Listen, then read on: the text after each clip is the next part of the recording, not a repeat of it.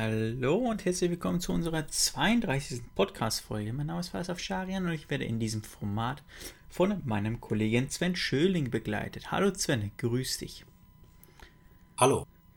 Ähm, Sven und ich kommen von der Comdatis IT Consulting und beschäftigen uns in unserem Alltag mit den Compliance-Anforderungen und deren Umsetzung bei unseren Kunden bzw. Mandanten. Dieser Podcast soll neben unserem Blog, unserer Online-Schulungsangebote, äh, euch Zuhörern einen Einblick in unserem Alltag gewähren. Heute befassen wir uns, nachdem wir uns ein paar Folgen mit den Themen des Datenschutzes befasst haben, mit einem GOBD-Thema. Und zwar äh, einem Thema, wo wir tatsächlich feststellen, dass es ziemlich viele Fragen immer zu kommen. Und zwar ähm, gilt es da einmal die Thematik zur Vernichtung von Dokumenten, also von Papierbelegen, uns ein bisschen genauer anzuschauen. Ähm, aber auch eine Anfrage, die wir super häufig ähm, empfangen. Und zwar möchte man immer das System zertifiziert haben oder die Verfahrensdokumentation zertifiziert haben. Und darüber müssen wir einfach sprechen, was es genau bedeutet, ob sowas überhaupt möglich ist, ob sowas überhaupt sinnvoll ist ähm, und wenn ja, welche Lösungswege es da gibt. Ähm, aber in erster Linie geht es den meisten tatsächlich, wenn es unter Einsatz von Dokumentenmanagementsystemen kommt, auch ähm, zu der Thematik, dass dann Dokumente vernichtet werden. Das heißt, Papierbelege, die dann empfangen werden, die per Post eintreffen, verarbeitet werden, danach in irgendeiner Art und Weise vernichtet werden. Ist natürlich gut, wenn wir über die Digitalisierung sprechen, so dass wir wenig Papier haben. Aber dazu müssen wir uns natürlich ein bisschen was anschauen. Ähm, zum einen können wir uns ähm, den Paragraphen 257 HGB anschauen, nämlich die Aufbewahrung von Unterlagen, Aufbewahrungsfristen. Dort steht, dass jeder Kaufmann verpflichtet ist, Unterlagen geordnet aufzubewahren. Unter anderem Handelsbücher, Inventare, Eröffnungsbilanzen, Jahresabschlüsse, und so weiter und so fort, aber auch empfangene Handelsbriefe ähm, und äh, Buchungsbelege. So, was für uns jetzt wichtig ist, ist ähm, Paragraph 3, äh, Paragraph 257 Absatz 3, Entschuldigung, mit Ausnahme das ist jetzt der Wortlaut, mit Ausnahme der Eröffnungsbilanzen und Abschlüsse können die in Absatz 1 aufgeführten Unterlagen auch als Wiedergabe auf einem Bildträger oder auf anderen Datenträgern aufbewahrt werden, wenn dies den Grundsätzen ordnungsmäßiger Buchführung entspricht und sichergestellt ist, dass die Wiedergabe der äh, Wiedergabe oder die Daten erstens mit den empfangenen Handelsbriefen und den Buchungsbelegen bildlich und mit den anderen Unterlagen inhaltlich übereinstimmen, wenn sie lesbar gemacht werden. Und zweitens, während der, Dau äh, während der Dauer der Aufbewahrungsfrist verfügbar sind und jederzeit innerhalb einer angemessenen Frist lesbar gemacht werden können. So, dann ähm, gehen wir ein bisschen weiter. Sind Unterlagen aufgrund des in Paragraph 239 Absatz 4 Satz 1, das die, äh, sind die Führung der, der Handelsbücher, auf Datenträgern hergestellt worden, können statt des Datenträgers die Daten auch äh, ausgedruckt aufbewahrt werden. Die ausgedruckten Unterlagen können auch nach Satz 1 aufbewahrt werden. Das heißt, wir können beides tatsächlich. Was tatsächlich noch relevant ist in diesem Bezug, ähm, sind die weiteren Punkte Absatz 4 und 5. Nämlich ähm, dort äh, steht, dass wir eine Aufbewahrungsdauer äh, von 10 Jahren bzw. 6 Jahren haben und dass die Aufbewahrungsfrist mit Schluss des Kalenderjahres, in dem die letzte Eintragung in das ähm, Handelsbuch gemacht, das Inventar aufgeteilt, äh, aufgestellt, die Eröffnungsbilanzen oder der Jahresabschluss festgestellt, der Einzelabschluss nach 325, das ist die Offenlegung, Absatz 2a, oder der Konzernabschluss aufgestellt, der Handelsbrief empfangen oder abgesandt worden oder der Buchungsbeleg entstanden ist. Heißt, für einfache Rechnungen hätten wir tatsächlich hier 10 Jahre ähm, Aufbewahrungsdauer nach Ende des Geschäftsjahres. Beziehungsweise hier äh, Kalenderjahres genannt. Ähm, und 239, den Paragraph 239, ähm, wollen wir uns auch einmal anschauen. Und zwar Absatz 4. Die Handelsbücher oder sonst erforderlichen Aufzeichnungen können auch in der geordneten Ablage von Belegen bestehen oder auf Datenträgern geführt werden, soweit diese Formen der Buchführung einschließlich der dabei angewandten Verfahrens den Grundsätzen ordnungsmäßiger Buchführung entsprechen.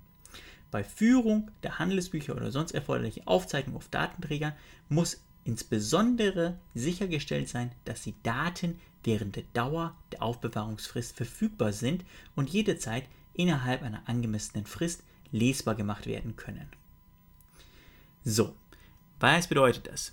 Dadurch, dass wir mit PDF ein ISO-Standardformat haben, ähm, können wir die Belege tatsächlich, sofern sie natürlich im PDF dann umgewandelt werden oder als PDF tatsächlich empfangen werden, auch eben über diese Frist äh, bildlich wiedergeben.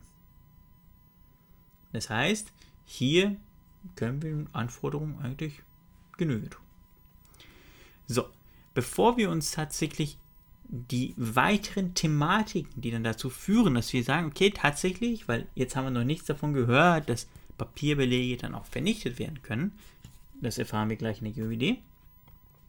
Schauen wir uns einmal an, was die Seite BFDI, der Bundesbeauftragte für den Datenschutz und Informationssicherheit, zum Thema GOBD sagt. Ich finde tatsächlich die Erläuterung dort ähm, gut. Ähm, deswegen habe ich die hier einmal mit reingenommen. Ähm, und zwar gibt es dort eine Seite, was bedeutet GOBD. Das äh, ist tatsächlich nie, nicht viel Text und bringt es recht gut auf den Punkt. Ähm, und zwar geht es darum, GOBD bedeutet Grundsätze zur ordnungsmäßigen Führung und Aufbewahrung von Büchern, Aufzeichnungen und Unterlagen in elektronischer Form. Es handelt sich äh, um ein BMF-Schreiben, Bundesministerium der Finanzen. Die GOBD regelt, welche grundsätzlichen Prinzipien Unternehmer für ihre Bücher und sonstigen Aufzeichnungen beachten müssen, damit diese für steuerliche Beweiszwecke von den Finanzbehörden anerkannt werden sehr schön dargestellt. Achtung! Ähm, ich lese tatsächlich genau den Text äh, von der Seite nun vor. Achtung, die GOBD regelt nicht, welche Unterlagen überhaupt aufbewahrt werden müssen und wie lange sie aufbewahrt werden müssen. Dies ergibt sich aus anderen Rechtsvorschriften, wie zum Beispiel dem Handelsgesetzbuch oder den Steuergesetzen. So, jetzt kommen wir tatsächlich drei weitere Unterpunkte, auch die finde ich sehr, sehr gelungen ähm, dargestellt. Und äh, das sind eigentlich drei Fragen. Zum einen ähm, ist die erste Frage, was sind die wichtigsten Grundprinzipien der GOBD? Die zweite Frage, sind die GOBD datenschutzkonform? Und die dritte Frage ist, ich weiß nicht, welche Unterlagen genau ich aufbewahren muss oder darf. Fangen wir vielleicht ganz oben an. Ähm, gemäß den GUBD sind bei der Führung von Büchern in elektronischer, äh, in elektronischer oder in Papierform die folgenden Anforderungen zu beachten. Grundsätze Nachvollziehbarkeit und Nachprüfbarkeit, Grundsätze der Wahrheit, Klarheit, fortlaufende Aufzeichnung, Vollständigkeit, Einzelaufzeichnungspflicht, Richtigkeit, zeitgerechte Buchung und Aufzeichnung, Ordnung und Unveränderbarkeit. So, diese Punkte, die ich gerade genannt habe, die sind tatsächlich in der GOBD ähm, in Kapitel 3 1 zu 1 wiedergegeben. Der Kapitel 3, das sind die allgemeinen Anforderungen äh, mit den jeweiligen Unterkapiteln, Grundsätze äh, der Nachvollziehbarkeit, Nachprüfbarkeit, Grundsätze der Wahrheit, Klarheit, fortlaufende Aufzeichnung, Vollständigkeit, Richtigkeit und so weiter und so fort. Ähm, diese ähm, Anforderungen sind in der GOBD äh, ab Seite 8 bis 15 einmal dargestellt. Ähm, so, dann zur der zweiten Frage. Ähm, nee, gar nicht wahr. Wir machen erstmal die dritte Frage. Ich weiß nicht, welche Unterlagen genau ich aufbewahren muss oder darf. Der erste Ansprechpartner für die Frage, welche Daten Sie für welche Zwecke in welcher Form in Ihrem Unternehmen aufbewahren müssen, ist üblicherweise Ihr steuerlicher oder rechtlicher Berater. Für konkrete Einzelfragen ist die zuständige datenschutzrechtliche äh, Aufsicht Ihre zuständige Landesdatenschutzaufsicht. Den letzten Satz denken wir uns einfach weg. Das heißt, wie hoch tatsächlich die Aufbewahrungsdauer äh, zu setzen ist, müssen wir aber mit, äh, mit der Rechtsberatung oder mit dem Steuerberater, je nachdem, über welche Dokumente wir sprechen, dann äh, abstimmen.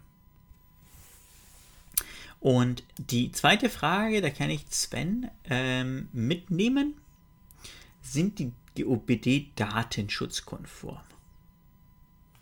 Ähm, und zwar äh, steht hier, in der GOBD werden nur Grundprinzipien der Aufbewahrung und Speicherung geregelt. Die Frage, welche Informationen wie lange aufbewahrt werden müssen und damit verbunden die Frage, ob eine entsprechende Aufbewahrungsdauer überhaupt erforderlich ist, ergeben sich äh, nicht aus der GOBD selbst. Grundsätzlich erscheint es aus datenschutzrechtlicher Sicht erforderlich, die Aufzeichnung so zu führen, dass die Einhaltung von gesetzlichen Vorschriften durch die Behörde überprüft werden kann, wie im Einzelfall der Grundsätze Datenminimierung gewährleistet werden kann, ist nur im jeweiligen konkreten Einzelfall in Bezug auf die zugrunde liegenden Vorschriften zu entscheiden. Sven, äh, was hältst du denn von dieser Aussage? Ja, das ist richtig. Grundsätzlich, äh, ja, grundsätzlich kann man das so, glaube ich, unterschreiben einfach, ne? Grundsätzlich kann man das ja. so unterschreiben. Ich, ich glaube. Genau. Ähm, Der Satz ist wahrscheinlich ein bisschen verschachtelt.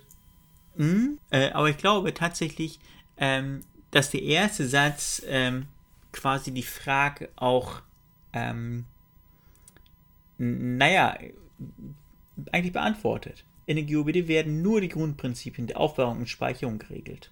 Na, jetzt könnte man sagen, okay, Datenschutz natürlich, da geht es auch um Speicherung und Aufbewahrung, klar. Äh, aber wenn wir tatsächlich jetzt hier mh, mm, über irgendwelche rechtliche Anforderungen sprechen, die sind ja ähm, über die Datenschutzgrundverordnung angesiedelt. Das heißt, ich habe ja gesetzliche Aufbewahrungsfristen, die ich einbehalten muss. Ja, genau. Na?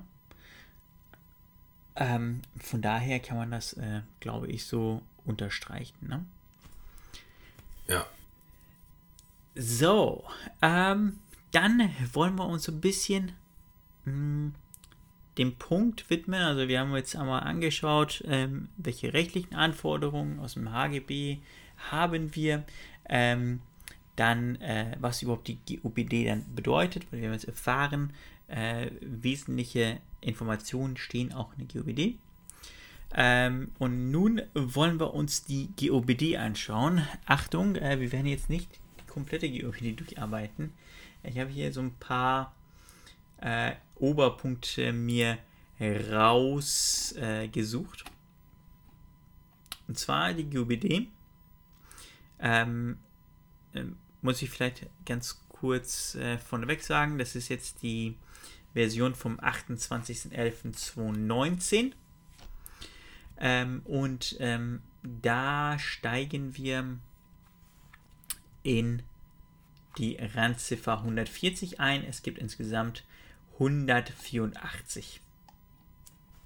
So, äh, ich werde hier ein äh, bisschen hin und her springen bei den Randziffern, ähm, um einfach äh, ja für unseren Kontext so ein bisschen einen roten Faden beibehalten zu können. Und zwar fange ich direkt ähm, an mit der Vernichtung. Das ist wie gesagt in äh, Randziffer 140 dargestellt. Ein Nachtrag dazu gibt es in Randziffer 141. Ich werde jetzt direkt die beiden Punkte, ja eigentlich so wie sie in der GUID stehen, einfach vorlesen. Nach der bildlichen Erfassung im Sinne der Randziffer 130, schauen wir uns gleich an, dürfen Papierdokumente vernichtet werden, soweit sie nicht nach außersteuerlichen oder steuerlichen Vorschriften im Original aufzubewahren sind.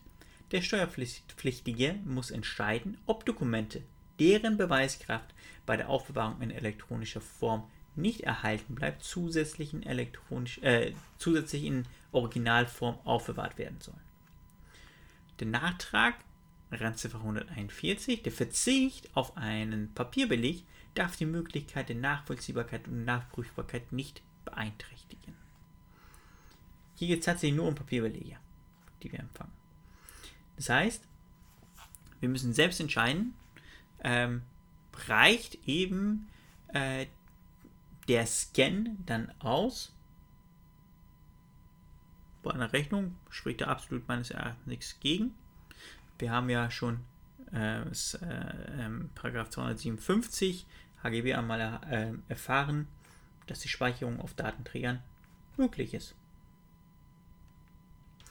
Ähm, und äh, der Verzicht auf ein Papierbeleg darf die Möglichkeit der Nachvollziehbarkeit, Nachprüfbarkeit nicht beeinträchtigen. Ähm, würde es vermutlich auch nicht machen, weil mit der modernen Technik ähm, würde es sogar einfach nur sogar verbessern. Wir können nämlich durch ein OCR-Verfahren ähm, die Daten dann auch auslesen. Ähm, so, Jetzt hatte ich äh, in dem ersten Satz nach der bildlichen Erfassung im Sinne der Randziffer 130 dürfen Papierdokumente vernichtet werden. Jetzt wollen wir uns einmal ähm, Parag äh, Paragraph, sage ich schon, Randziffer 130 einmal anschauen. Ähm, und zwar ist das äh, Kapitel 9.2, da geht es um die elektronische Aufbewahrung. Und zwar haben wir 130 stehen, werden Handels- oder Geschäftsbriefe und Buchungsbeleg in Papierform empfangen und danach elektronisch bildlich erfasst, zum Beispiel gescannt oder fotografiert, ist das hierdurch entstandene elektronische Dokument so aufzubewahren, dass die Wiedergabe mit dem Original bildlich übereinstimmt, wenn es lesbar gemacht wird. Siehe dazu auch Paragraph 147 ähm, Absatz 2 AO. Eine bildliche Erfassung kann hierbei mit den verschiedensten Arten von Geräten, zum Beispiel Smartphones, Multifunktionsgeräte oder Scanstraßen erfolgen, wenn die äh, Anforderungen dieses Schreibens erfüllt sind. Mit dieses Schreibens ist die UBD gemeint. Werden bildlich erfasste Dokumente per OCR-Verfahren um Volltextinformationen angereichert, zum Beispiel volltextrecherchierbare PDFs, so ist dieser Volltext nach Verifikation und Korrektur über die, Aufbe äh, über die Dauer der Aufbewahrungsfrist aufzubewahren und auch für Prüfzwecke verfügbar zu machen. Paragraph 146 Absatz 2a steht einer bildlichen Erfassung durch mobile Geräte im Ausland nichts entgegen, wenn die Belege im Ausland entstanden sind bzw. empfangen wurden und dort direkt erfasst werden zum Beispiel bei Belegen über eine Dienstreise im Ausland. Mhm. Das ist ja schon mal sehr, sehr schön, dass wir tatsächlich die Belege dann ähm, tatsächlich elektronisch aufbewahren können, nachdem wir es digitalisiert haben.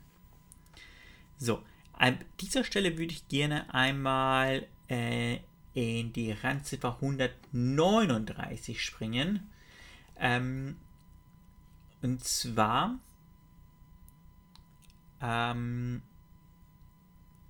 steht dort im Anschluss an, die Erf äh, an den Erfassungsvorgang, äh, welche wir vorhin in, in Randziffer 130 bearbeitet haben, darf die weitere Bearbeitung nur mit dem elektronischen Dokument erfolgen.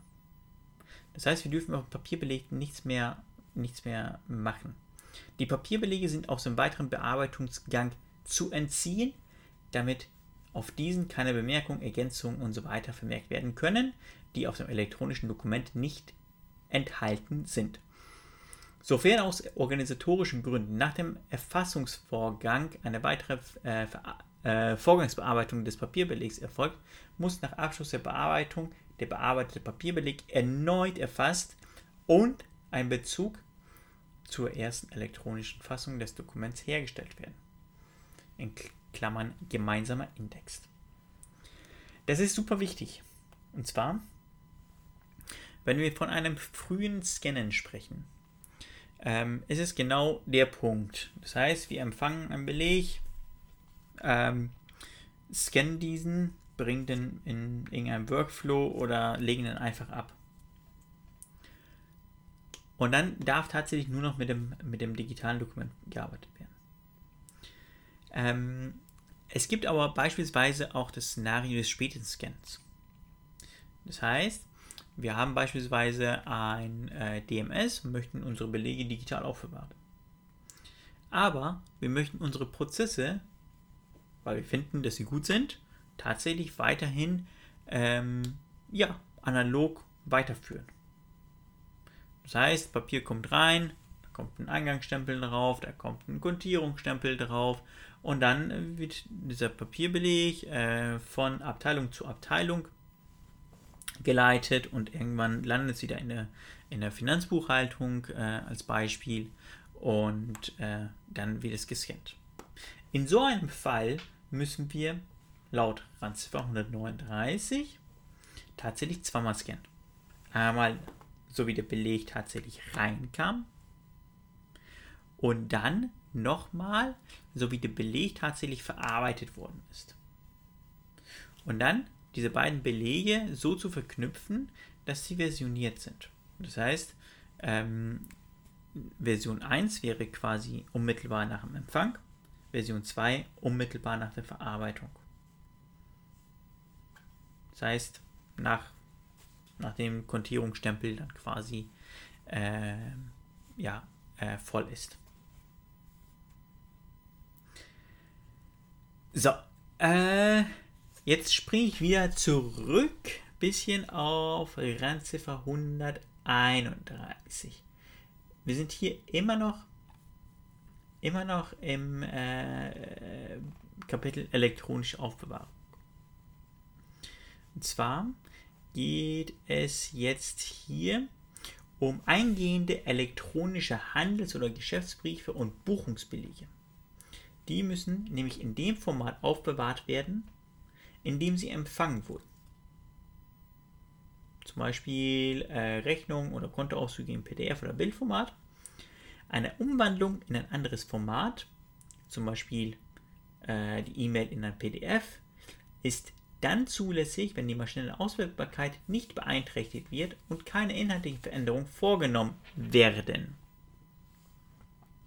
Erfolgt eine Anreicherung der Bildinformation, zum Beispiel durch OCR, dann sind diese nach Verifikation und Korrektur ebenfalls aufzubewahren. Also das heißt, ich kann meine E-Mail, mhm. ich brauche die nicht in diesem MSG Dateiformat oder EML mhm. abspeichern. Ich kann da auch äh, ein PDF Du kannst es äh, tatsächlich, das würde ich auch sogar empfehlen. Ich würde sogar empfehlen, beide Datenpaare aufzubewahren. Nämlich einmal die ähm, MSG in dem Fall und einmal die konvertierte PDF. Weil dadurch, dass wir es dann halt konvertieren in ein PDF-Format, ähm, kann es tatsächlich bei der E-Mail sein, dass irgendwelche Informationen verloren gehen. Klar, mhm. natürlich. Ähm, die wollen wir ja tr äh, trotzdem noch weiterhin ähm, beibehalten. Ähm, aber tatsächlich können wir für den mm, ja, ersten Blick ähm, einfach die ähm, konvertierte PDF-Datei aufmachen und uns die Informationen dort dann beschaffen und im späteren Verlauf können wir uns dann die Attribute dann nochmal dazu anschauen und gucken, aha, äh, wie sehen die äh, oder wie sieht die Header-Datei der Mail aus. Ja. ja. Weil das natürlich durch die Konvertierung geht das natürlich verloren. Ja. Allerdings ist wahrscheinlich eine E-Mail gar nicht unbedingt oder, oder in der Praxis ist wahrscheinlich oft eine, eine Aufbewahrung eher als Anhang zu einer E-Mail und nicht die E-Mail selbst. Ja, also das kommt, immer, das kommt immer auf den Einzelfall ab, das äh, kommt immer, immer auf, den, auf den Kontext ab. Wenn wir jetzt tatsächlich da, wo bei den meisten äh, der Hauptaugenmerk liegt, nämlich äh, bei der Eingangsrechnungsverarbeitung, wenn dann die E-Mails im PDF-Format tatsächlich per E-Mail empfangen werden, über ein Funktionspostfach, sowas wie äh, rechnung.comdatis.de, ähm, dann äh, muss man einmal entscheiden, ähm, wie man mit dieser E-Mail umgeht. Ja. Grundsätzlich sollten ja alle Informationen in einer Rechnung drinstehen. Es dürfen keine weiteren Informationen, die nicht in der Rechnung drinstehen, in der E-Mail stehen. So, jetzt kann man entweder hingehen und sagen, okay, diese E-Mail ist für uns total irrelevant. Die E-Mail-Datei an und für sich oder die E-Mail an und für sich behandeln wir wie ein Kuvert. Behält man ja auch nicht. No? Äh, andere wiederum sagen, okay, nein, das gehört tatsächlich der Vollständigkeit halber eben dazu. Und die gehen hin und ähm, vertauschen so ein bisschen die Reihenfolge. Das heißt, der Anhang in der E-Mail wird in dem System, in unserem Dokumentmanagement-System als führende Datei angezeigt. Und dahinter befindet sich dann noch die E-Mail. Das heißt, ich kann immer noch sehen, wenn da stand, ähm, wir gewähren Ihnen zusätzlich noch 20% Rabatt. Na, aber diese E-Mail darf man eigentlich gar nicht empfangen. Ähm, deswegen gibt es auch diese Funktionspostfächer. Am ähm, sinnvollsten ist es, da einfach die E-Mail hinzuschicken mit der PDF-Datei in der Anlage und am besten ohne Text. Mhm. Ja. Liest sich in der Regel auch keiner durch. Es geht tatsächlich um den Zweck, nämlich den Zweck zum Empfang der Belege. Ja, womit ja. wir natürlich zum einen ähm, Zeit sparen, aber auch Ressourcen. Mhm. Ja, so eine E-Mail ist innerhalb von Sekunden da. Andererseits muss ich, ähm, wenn ich das Ganze analog machen wollen würde, muss ich erstmal einen Drucker haben, muss diese Rechnung ausdrucken, muss diese Rechnung eintüten, muss, äh, äh, muss frankieren und dann noch äh, zu meinem äh, Partner hinschicken. Der wiederum geht den Weg andersrum. Der öffnet diesen Beleg, der schaut sich das an, der entfaltet das Ganze und äh, legt es dann wieder auf den Scanner, um es wieder zu digitalisieren. Das sind alles so, ähm, naja, unnötige Wege, die man sich äh, sparen kann, tatsächlich. Mhm. Genau. Ähm, und dieser Scan-Vorgang ist natürlich sehr ressourcenraubend. Ich muss erstmal alle Belege tatsächlich ordnen, vielleicht mit einem Barcode versehen, dann scannen, eine Sichtkontrolle durch, eine Anzahlkontrolle durchführen und so weiter und so fort. Ähm, und ich kann es tatsächlich wesentlich einfacher haben, indem ich tatsächlich sage, äh, lieber Rechnungsaufsteller, bitte schickt mir die Rechnung in Zukunft nur noch digital zu. Genau. Genau. Ähm, dann ähm, habe ich noch ein bisschen was aus dem Kapitel 9.3, die bildliche Erfassung von Papierdokumenten. Ähm, das Ganze beginnt auf Seite 34, Randziffer 136. Ähm,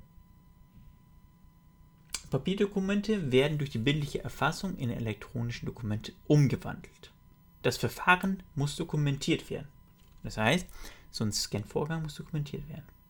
Der Steuerpflichtige sollte daher eine Organisationsanweisung erstellen, die unter anderem regelt, wer erfassen darf, zu welchem Zeitpunkt erfasst wird oder erfasst werden soll, zum Beispiel äh, beim Posteingang, während oder nach Abschluss des äh, Vorgangsbearbeitungs, welches Schriftgut erfasst wird, ob eine bildliche oder inhaltliche Übereinstimmung mit dem Original erforderlich ist, wie die Qualitätskontrolle auf Lesbarkeit und Vollständigkeit und die Protokollierung von Fehlern äh, zu erfolgen hat.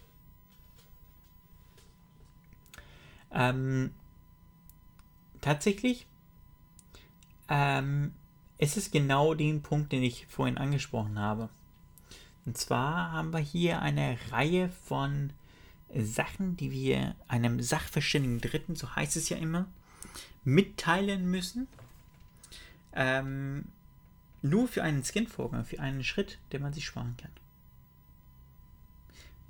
Sven, du wolltest gerade was sagen, was fragen? Ja, der vierte Punkt, der, da habe ich eine Frage dazu. Ja, klar. Ob eine bildliche oder inhaltliche Übereinstimmung mit dem Original erforderlich ist. Ja, aber ist sie nicht immer, immer erforderlich? Natürlich ist es immer so. ja, ähm, tatsächlich, MyGOBD habe ich auch bei, bei einigen Punkten so ein bisschen ähm, ja, Verständnisproblem möchte ich nicht sagen, aber einiges ist ähm, naja, so nicht optimal ausgedruckt. Ja. Ne? Das heißt, äh, ob eine bildliche oder inhaltliche Übereinstimmung mit dem Original erforderlich ist. Naja, wenn es um die steuerlich relevanten Belege geht, natürlich. Ne? Haben ja, wir jetzt, äh, genau. ich glaube, in den letzten fünf Minuten dreimal gehört. Ne? Ja. Ähm, und von daher, wenn dann nochmal die Frage aufkommt, ähm, dann frage ich mich auch, wer entscheidet das denn, wer, ob das erforderlich ist oder nicht? Ja, richtig. Ähm, ich würde immer davon ausgehen, dass es erforderlich ist.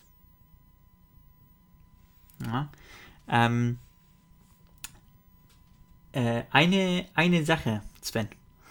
Und zwar, beim Scan gibt es ja verschiedene Parameter, die man beachten muss. Mhm. Beispielsweise die Auflösung in DPI. Ja. Simplex, Schwarz-Weiß. Ne? Schwarz-Weiß oder Farbe. Meinst du denn, ob der Gesetzgeber die Farbwiedergabe äh, vorgibt? Ich vermute mal nicht. Ne, äh, tatsächlich nicht. Ähm, und zwar ist das tatsächlich in RAN 237 auch in einem kurzen, knackigen Satz ähm, dargestellt. Eine vollständige Farbwiedergabe ist erforderlich, wenn die Farbe Beweisfunktion zukommt. Zum Beispiel, da ist glaube ich auch das äh, einzige Beispiel, Minusbeträge in roter Schrift, Sichtbearbeitungs- und Zeichnungsvermerke in unterschiedlichen Farben. Ah, okay. Das war's. Ansonsten kann ich die dann tatsächlich alle in Schwarz-Weiß oder in Graustufen dann scannen. Was natürlich, Ja. ähm, naja, wesentliche Optimierung, Optimierungen mit sich bringt. Ähm, in der Regel ist so, eine, so ein Farbscan dreimal so groß wie ein Scan in Schwarz-Weiß. Ja. Und in der Regel, naja, so war es zumindest äh, früher, funktioniert die OCR besser auf Schwarz-Weiß als in Farbe. Ja. Oder viel. Der Kontrast ist dann wahrscheinlich. Genau, höher, genau ne? darüber. Genau darüber geht es. Ähm, ebenfalls eine Frage, die immer mal vorkommt. Signaturen. Mhm. Für Rechnungen völlig irrelevant. RAN 238. Für Besteuerungszwecke ist eine elektronische Signatur oder ein Zeitstempel nicht erforderlich. Punkt. Mhm. Okay. Brauche ich nicht. Ich schicke hier auch meine Rechnung jetzt in der analogen Welt nicht per Einschreiben. Ja, okay. Ich verstehe. Ja, klar. Na? Also es ist, also die Rechnung muss wahrscheinlich schon eine Re ein Rechnungsdatum aufweisen, aber ein Zeitstempel ja, wäre nochmal ein Schritt mehr. Natürlich. Ähm, das braucht es tatsächlich nie. Du hast halt diese ganz typischen äh, Anforderungen, die eine Rechnung aufweisen muss. Klar. Allerdings ähm, muss diese PDF-Datei nicht noch zusätzlich elektronisch signiert werden. Oder mit einem Zeitstempel ja. versehen werden oder ähnliches. Ne? Mhm. So. Also, jetzt einmal zusammengefasst, wenn wir bildlich erfassen, das heißt scannen, ähm, können wir, nachdem wir sichergestellt haben, dass die äh, Digitalisate inhaltlich und bildlich mit dem Original, Original Klammer auf, Papier, Klammer zu, übereinstimmen, tatsächlich diese Papierbelege vernichten. Über den Zeitpunkt der Vernichtung kann man natürlich auch einmal sprechen. Das gibt die GUBD auch nicht vor. Ähm, ich kann so ein mhm. bisschen aus ähm, Erfahrung sprechen. Äh, dort ist es tatsächlich so, dass viele hingehen und sagen, ähm, hm, um einfach sich die Möglichkeit nicht kaputt zu machen, ähm, dass wenn zum Beispiel irgendein Scan mh, hm, nicht 100% leserlich ist, dass sie dann nochmal so einen Rescan durchführen kann. Ja? Das heißt, ähm, naja, man muss ein bisschen gucken, ähm, der frühestmögliche Zeitpunkt aus Beratersicht äh, wäre nach Buchung des Belegs. Also nach der finalen Buchung im äh, Finanzbuchungssystem. So, jetzt äh, ist natürlich nicht hundertprozentig klar, wann tatsächlich gebucht wird. Also ich kann nicht sagen, ähm, naja, vier Tage nachdem der Beleg empfangen worden ist, äh, wurde es dann auch schon verbucht. Na, so einfach funktioniert das ja in der Regel leider nicht. Ähm, und von daher gehen viele Unternehmen tatsächlich hin und sagen, naja, nach drei Monaten sind wir uns sicher, dass die Belege dann äh, gebucht worden sind. Ja. Das heißt, wir bewahren die dann für x Monate, in meinem Beispiel jetzt drei Monate weiterhin noch auf und vernichten die dann. Ich glaube, wir mhm. haben auch schon mal über die Vernichtung in einer anderen Folge gesprochen. Da habe ich nämlich auch schon von einer DIN 66399 erzählt. Also die DIN, die die Vernichtung tatsächlich ähm, äh, vorgibt. Na? Da gibt es verschiedene Stufen ähm, von 1 bis 7. 7 ist das höchste. Für Rechnungen wäre Stufe 3 oder 4 ähm, naja, empfehlenswert. Einige Berufsgruppen, wie Beispiel Ärzte oder Steuerberater, müssen zum Beispiel nach P5 vernichten. Ja, genau. Genau, aber da bist du auch äh, der Experte, ne, weil aus Datenschutzsicht, personenbezogene Daten etc. pp. Äh, spielt jetzt natürlich auch die Vernichtung eine Rolle. Was man nicht machen sollte, ist einfach die Belege, genau.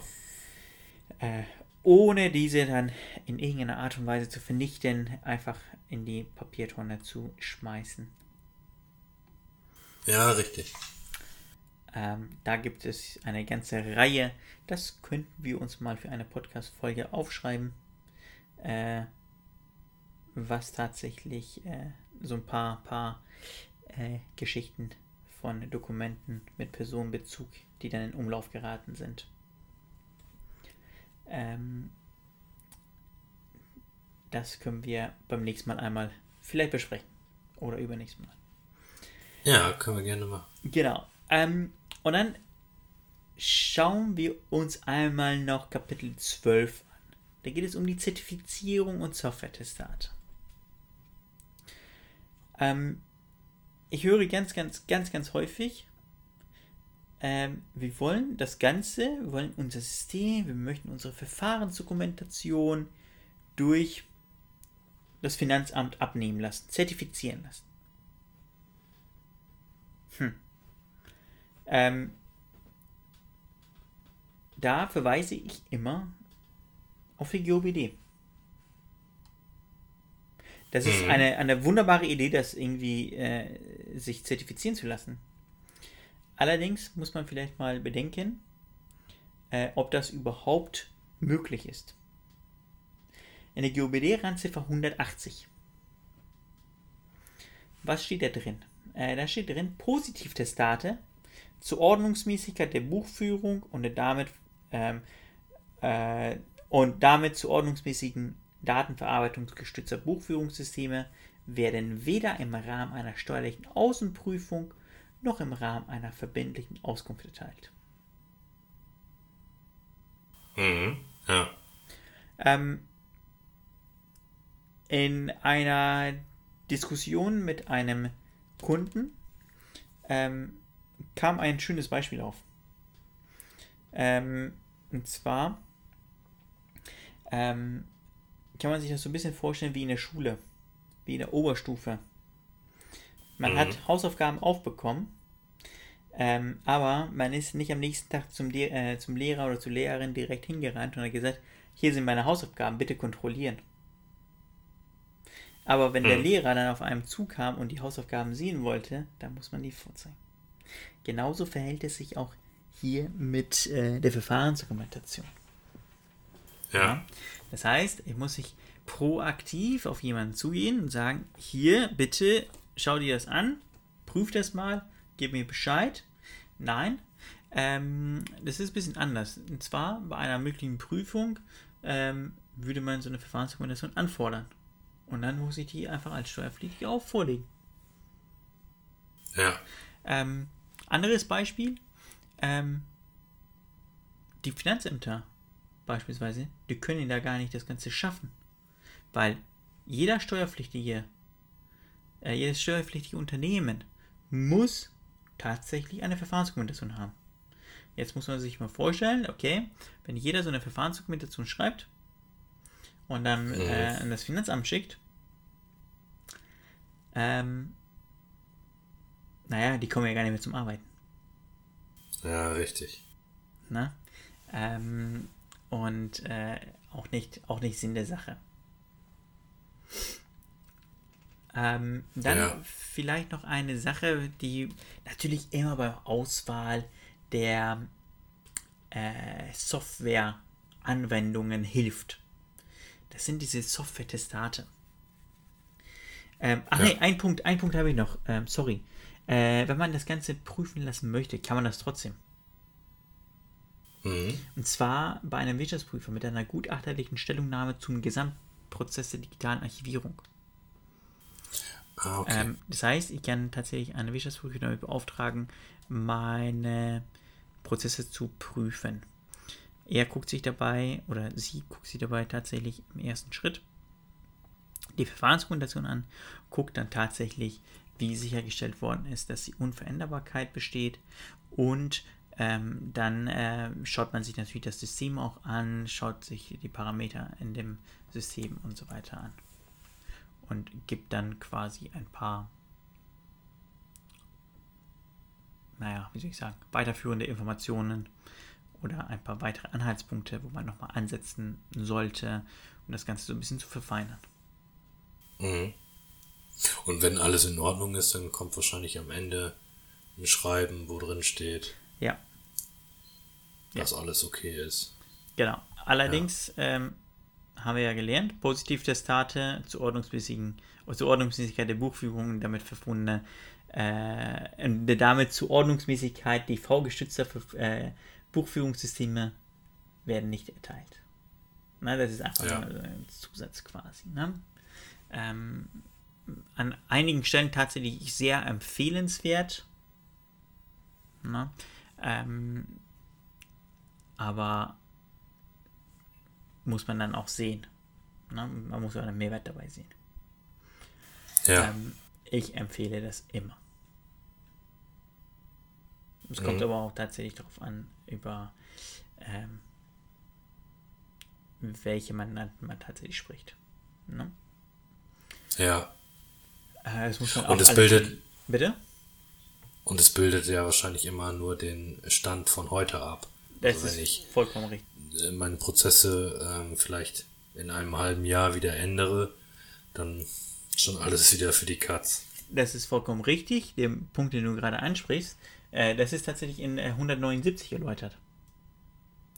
Und zwar mhm. ähm, fängt es an mit die Vielzahl und unterschiedliche Ausgestaltung und Kombination der DV-Systeme für die Erfüllung außersteuerlicher oder steuerlicher Aufzeichnungen und Aufbewahrungspflichtigen, äh, Aufbewahrungspflichtigen lassen keinen allgemein gültigen Aussagen der Finanzbehörde zur Konformität der verwendeten oder geplanten Hard- und Software zu. Dies gilt umso mehr als weitere Kriterien, zum Beispiel äh, bei Releasewechsel, Update, der Vergabe von Zugriffsrechten oder der Parametrisierung, der Vollständigkeit, Richtigkeit der eingegebenen Daten erheblichen Einfluss auf die Ordnungsmäßigkeit des, eines Datenverarbeitungssystems und damit auf Bücher und die sonst erforderlichen Aufzeichnungen haben können. Mhm. Das heißt, ähm, tatsächlich, naja, man muss so viele Punkte da beachten. Äh, man kann nicht direkt sagen, aha, dieses System ist gut. Ja. Oder nicht. Es kommt tatsächlich auch darauf an, wie man es auch bedient. Ähm, und dann äh, zu dem letzten Punkt, da geht es um die Software-Testate, die tatsächlich, ja, vielleicht bei, bei der Auswahl des Softwareprodukts einfach auch äh, helfen oder als Entscheidungskriterium dienen. Ne? Ähm, die ähm, haben tatsächlich ähm, keinen oder die entfalten eben äh, keinen, keinen Mehrwert, sage ich mal, wenn äh, diese dann vorgelegt werden. Das ist für meine Entscheidung, könnte es relevant sein, dass die Software irgendein Testat hat. Ähm, aber naja, äh, ist auch nur für eine bestimmte Version. Ja. Na, wenn sich da ein Release ändert, dann äh, ist das Ganze natürlich auch wieder hinfällig. Ja.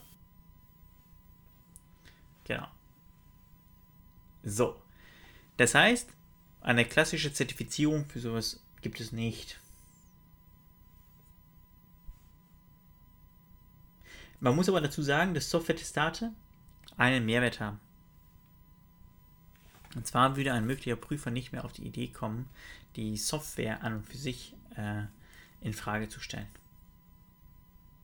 Das ah, heißt, okay, ja, klar. dann die Prozesse und sagt, ja, ähm, aber ähm, der würde jetzt nicht auf die Idee kommen und sagen, nein, nein, nein, die Software arbeitet hier nicht richtig.